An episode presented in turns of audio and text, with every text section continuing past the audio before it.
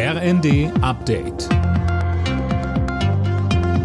Stündlich neu. Auf den Punkt informiert. Ich bin André Glatzel. Guten Abend.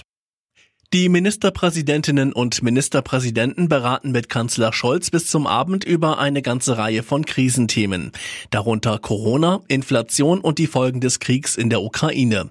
Mit Blick auf die geplanten Importstopps von Öl und Gas aus Russland sagte Berlins regierende Bürgermeisterin Giffey. Wir haben uns alle miteinander sehr klar dazu bekannt, dass das Sanktionspaket ein richtiges Paket ist, aber dass natürlich damit einhergehen muss, dass die Versorgung mit Energie und auch die Bezahlbarkeit von Energie zu wettbewerbsfähigen Preisen auch gesichert werden muss. Ungarn hat sich im Streit um das EU-Sanktionspaket gegen Russland durchgesetzt. Die Mitgliedstaaten haben das Paket gebilligt, die geplanten Strafmaßnahmen gegen das russisch-orthodoxe Kirchenoberhaupt Patriarch Kirill allerdings gestrichen. Das hatte Ungarn gefordert.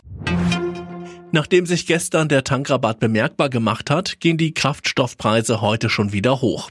Im Vergleich zu gestern sind Diesel und Benzin im Schnitt 4 Cent teurer. Mehr von Eileen Schallhorn. Der ADAC findet, dass das Niveau der Preise an den Zapfsäulen grundsätzlich zu hoch ist. Vor dem Tankrabatt waren Diesel und Benzin stetig teurer geworden. Die gestiegenen Rohölpreise können das nur zum Teil erklären. Fakt ist, die Mineralölkonzerne sind nicht dazu verpflichtet, die Steuersenkung eins zu eins weiterzugeben.